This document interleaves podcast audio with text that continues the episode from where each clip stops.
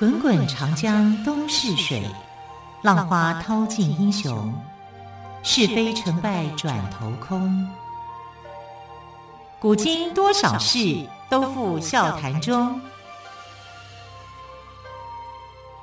陪你说历史，汪培制作主持。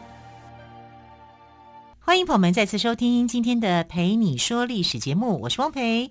同样的，再次为朋友们邀请到历史专栏作家于远炫老师，老师好。主持人好，听众朋友大家好。老师，我们只要每到猴年呢，我们都会说一个吉祥话，叫做“马上封侯”，对不对？嗯，对。马跟猴有什么样的关系呢？我这这中间有什么样的连结呢？其实“马上封侯”啊，这个成语啊，我们常常会看到一些装饰品啊，就是马背上面啊。跳着一只猴子，嗯，哎，所以这就是马上封侯的意思。马上封侯呢，就是意思就是说我马上就可以这个呃当大官，嗯，呃、所以说我们这个侯取的是谐音，对对对，侯爵嘛，它其实是侯爵的侯，爵位，只是我们会把它套上猴年的猴，对，uh huh、但马跟猴有没有关系啊？哎，这个我真的不晓得哎。对，我们来看一个故事啊，这是《西游记》里面的故事，《西游记》里面不是有一个主角叫孙悟空吗？是啊，孙悟空。第一次在天庭里面当官，那个官名叫什么？弼马温。对，他自己以为是大官啦。对啊。他后来发现了真相，他很生气耶。那他觉得说这个弼马温，这个因为不知道是什么嘛，反正到天庭里面当官总是一件好事情嘛，哈，所以他整天就是管理那些马，哈，天马干嘛的，哈。那其实看起来好像也是蛮威风的，至少是一个官。可是后来有人他就问天上的神仙，就是这个官是几品啊？然后他回答说：“这个官没有品，没有品 好惨哦，连品的资格都没有。”对啊，你知道一品官员、九品官员至少都还有一个品。但是五品，嗯、五品很大吗？哦，不是，五品很小，就是你只是一个小官，而且呢很容易责任重。啊，问题是呢，这个毛病也多啊，因为被挑剔的地方也会很多，所以他就很火大啊。以我这么样有本事的人，进来竟然来你这边当做弼马温啊，所以他就很生气啊，就逃离天庭啊，继续回到他的花果山里面去作乱啊。但因为他要求的是一个更高的一个官位，这个官位直接想就叫齐天大圣，我要。授予天齐，齐天大圣是他自己取自己取的啊？对啊，他就去，我要当齐天大圣，什么弼马温？看不起我。哈，然后他就不当了。啊，然后就打着这个齐天大圣的一个招牌。后来这个玉皇大帝不是派人要去招降他吗？要去打败他吗？后来打败也很难打，因为他法力太高啊，所以就干脆。这个听了这个太白金星的话哈，就说好吧，那就当齐天大圣嘛，反正只要能够安抚他就好。好，没想到他这个齐天齐天大圣呢，呃，做是做了哈，但是每天做的事情啊就很简单，干嘛嘞？去蟠桃园里面去管蟠桃。他有管吗？没有，吃光了吧？他在那边偷吃。所以后来不是有仙女吗？七仙女去那边采王母娘娘的蟠桃，怎么越变越少？因为几乎好吃都被他吃光。然后他吃完了以后呢，就把自己缩小，变得很小哈，一个像一个小虫一样躺在蟠桃上面。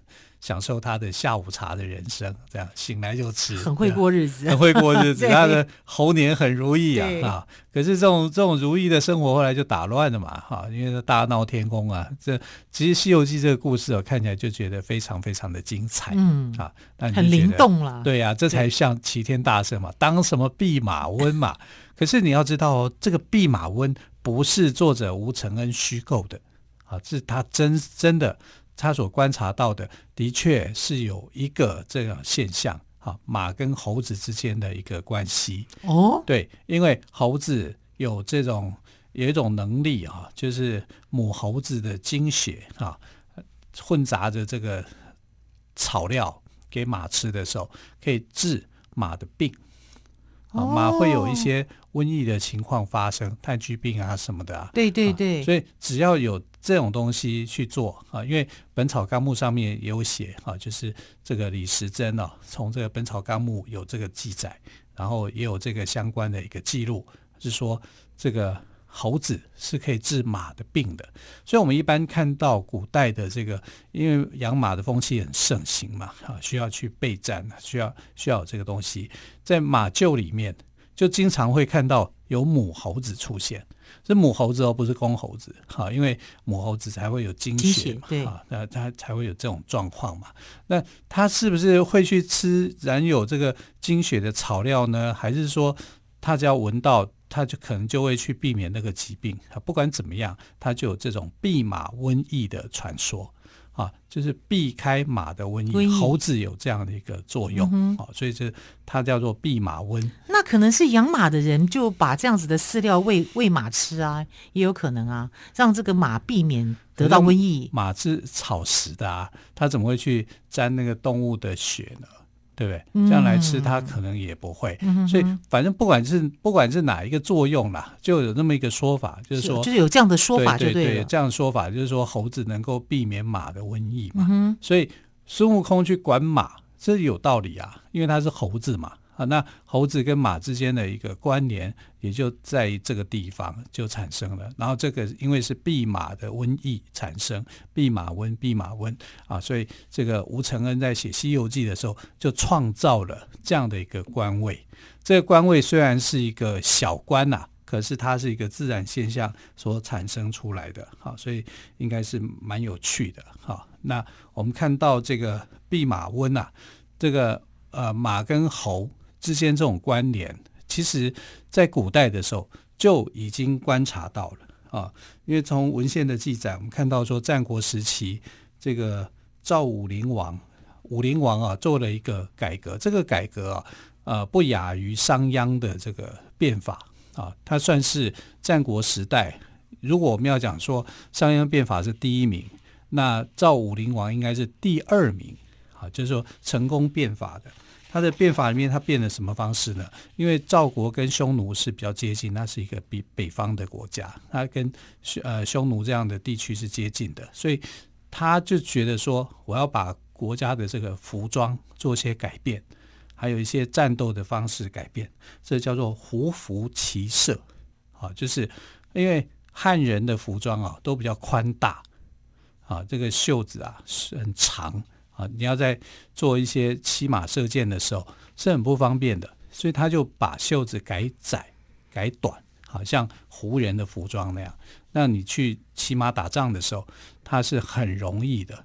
然后胡服骑射，也就是说，因为在战国时代，他们的这个作战的方式是用马去拉车去打仗的。可是武灵王就认为说，我们要学匈奴那样骑着马去打仗。也就是说，你从小要接受骑术的训练，因为那时候马镫还没有发明。啊，那你你要每天经年累月跟这些马相处，你才有办法训练那样的战斗技能。所以胡服骑射这个观念就推动了，但推动的时候是困难的，一开始的时候并不容易。那不习惯这样子的生活方式啊，对对对，骑射方式，就你已经太久习惯自己的。的方法，然后换了一个方法的时候，你是不适应的。然后你会觉得说，我为什么要去学我的敌人？为什么要去学胡人啊？然后会把胡人认为说是比较未开化的。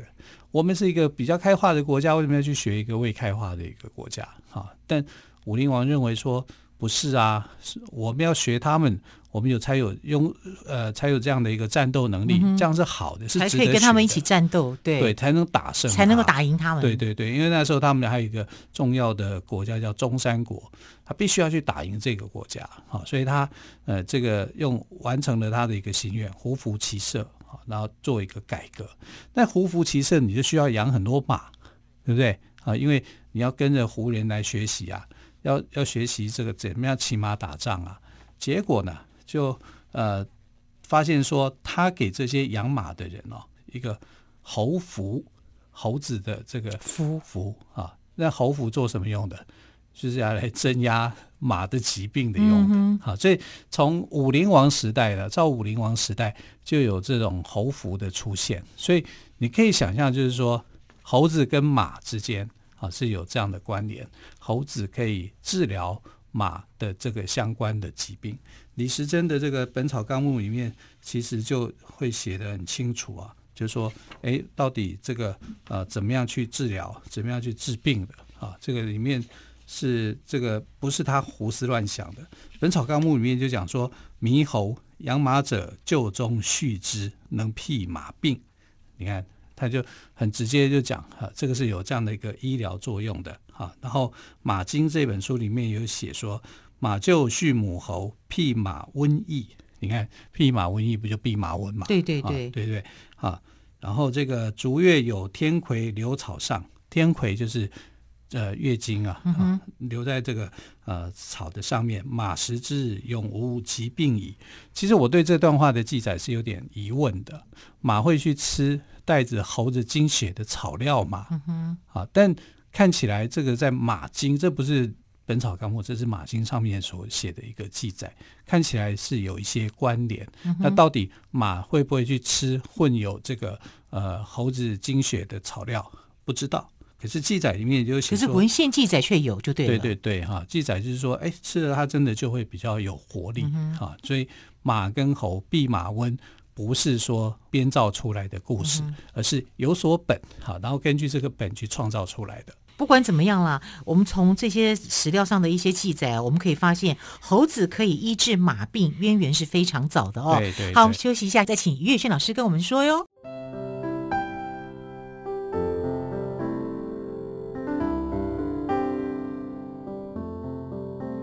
听见台北的声音，拥有颗热情的心。有爱与梦想的电台，台北广播 FM 九三点一。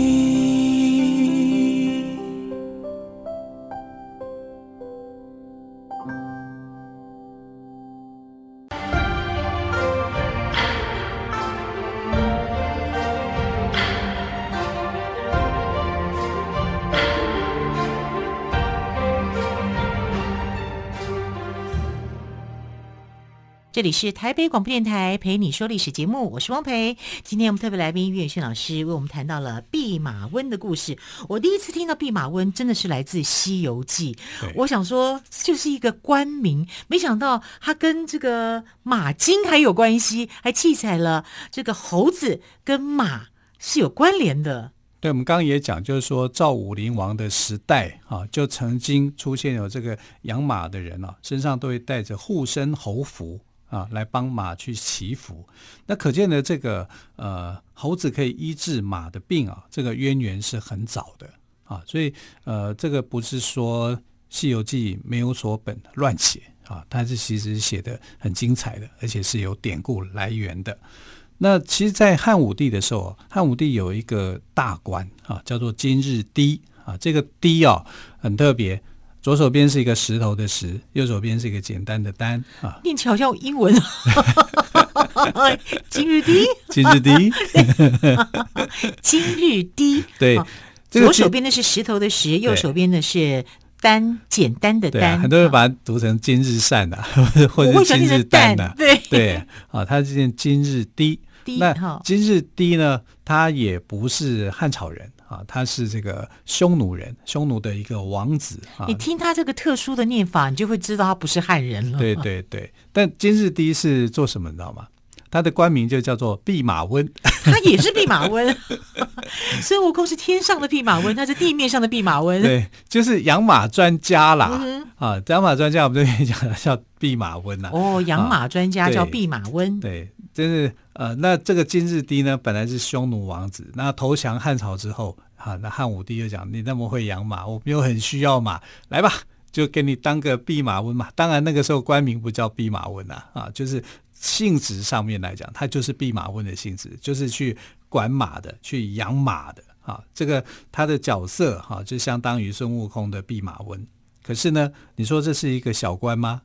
没有哦，他是一个很重要的官，当然也是因为说汉武帝重视养马这件事情，他需要很好的马。那时候汉朝的马其实是比较小只、小只的马，不是说中国本土没有马，中国本土的马不够帅气、不够漂亮、不够高大，不会像阿拉伯的马啊，或者是说这个呃其他的欧洲的马，好那么样的帅啊，那么样的高贵，然后战斗能力又强。也不像蒙古马，蒙古马是很吃苦耐劳的，因为它要适应各种不良的这种天候、地形跟气候。对，好对，那呃，中国所产的马就偏小，嗯哼，啊，所以汉武帝需要很好的马，当然也需要很好的人才去建立、去管、去管理这些马，然后这样才能够在战略上发挥作用。对，因为它就是战车嘛，嗯，那你这样来讲，今日帝的角色就是一个。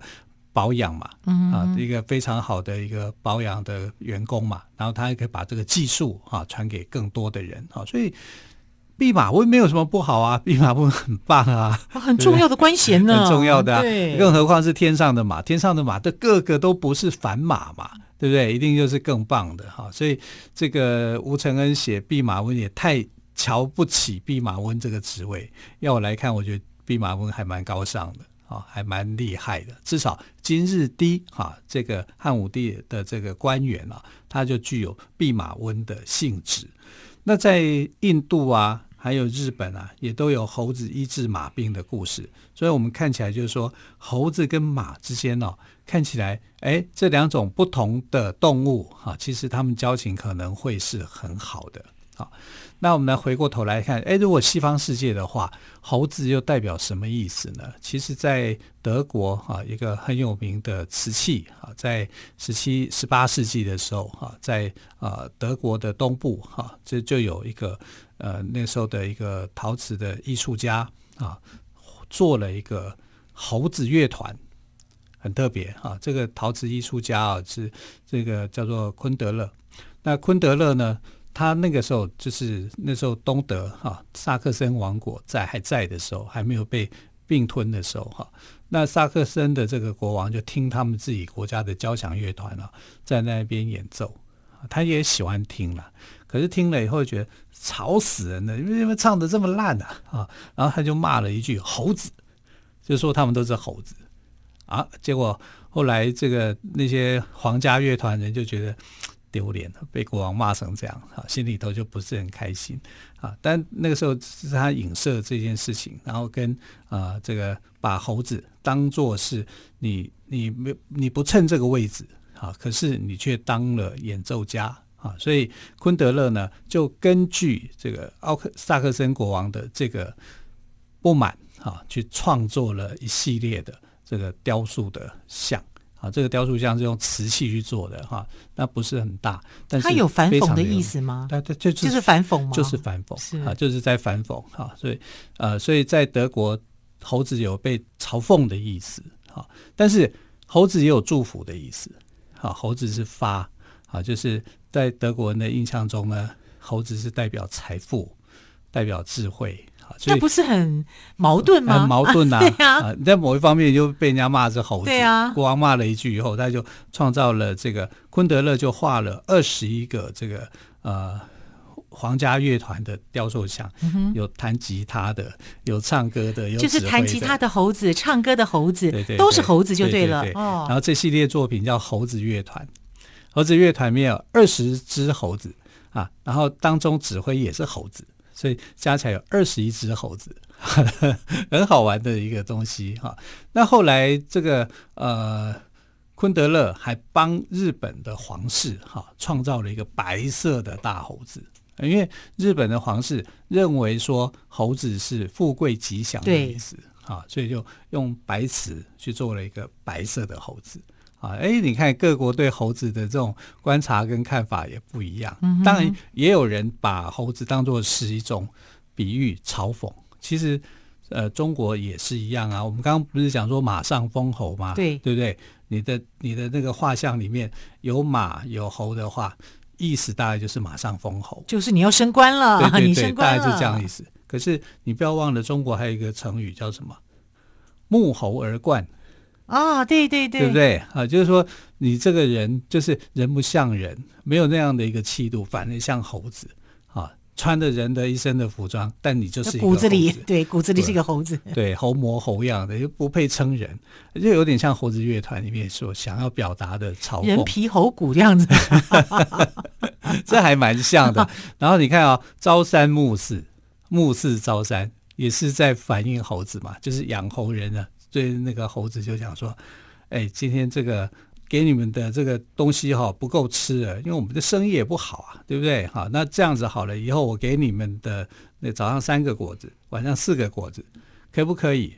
猴子说不行不行，这样那。太少了，就后来他就改一个说法，说那这样我早上给你们四个，晚上给你们三个，好不好？好好好，好，其实总量是一样的。对，这就朝三暮四，这就朝三暮四啊。对啊，朝三暮四的由来嘛，就是养猴人对猴子说的话嘛。然后猴子就总量都不变，但是你看啊，前面的甜头，我前面三个你全少啊，其实总量是一样的，一样的啊，所以这就是。这就是说，哎，你这个猴子你还是不上道啊，就是这样。所以猴子在东西方的这种看法跟感觉，朝好的说法有啊，朝不好的说法也有啊。因为猴子毕竟像人，但它还是不是人。啊，所以不是人这三个字呢，就变成一个非常好的一个嘲讽的题材。好，那也展现在这个德国的艺术品上面。但你说他虽然不是人，但猴模猴样哈，那指挥啊，还有那个神情啊，怎么样啊，却表达的很有趣啊。所以在这个嘲讽的作品呢，就变成了这个艺术作品里面的一个非常高段的啊，也展现的手法是很高的啊。那同样的，在这个《西游记》的故事里面，弼马温也呈现了这样的一个艺术的成果，只是孙悟空没有发挥。这孙悟空还是有啊！你看孙悟空旁边他们的师徒三人，对不对？对，猪八戒、沙悟净、孙悟空，你不要忘了还有一只马。哎，对对，白马、白马、龙马，对对，龙马听谁的？听孙悟空的。是，但是他听大师兄的哦，有道理。哎，有猴子，有马，有意思。对，所以吴承恩在写《西游记》的时候，他也是很审慎的在写的。但他是有一些有所本的，有所本，有一些创作的。那为什么会是白马呢？因为我们知道说，这个汉朝的时候啊，就是第一个建造的一个寺庙叫做白马寺。啊，也就是那个时候的文学家去得到了一些这个佛佛教的一些作品啊，然后就盖了白马寺。所以呢，白马驮经这样的典故就应用在《西游记》上面啊。所以白马哎，带着唐三藏去取经，也有他的道理。如果是黑马就不行了。对，所以都。就像于老师说的哈，吴承恩写《西游记》真的是有所本，对，有所本，是连弼马温都有所本。是好，其实呢，印度跟日本这些地方呢，也有猴子医治马病的故事哦。所以这样看来，猴子跟马可以说是交情非常的好哦。好，非常感谢岳轩老师今天跟我们说弼马温的故事，老师谢谢喽，谢谢。谢谢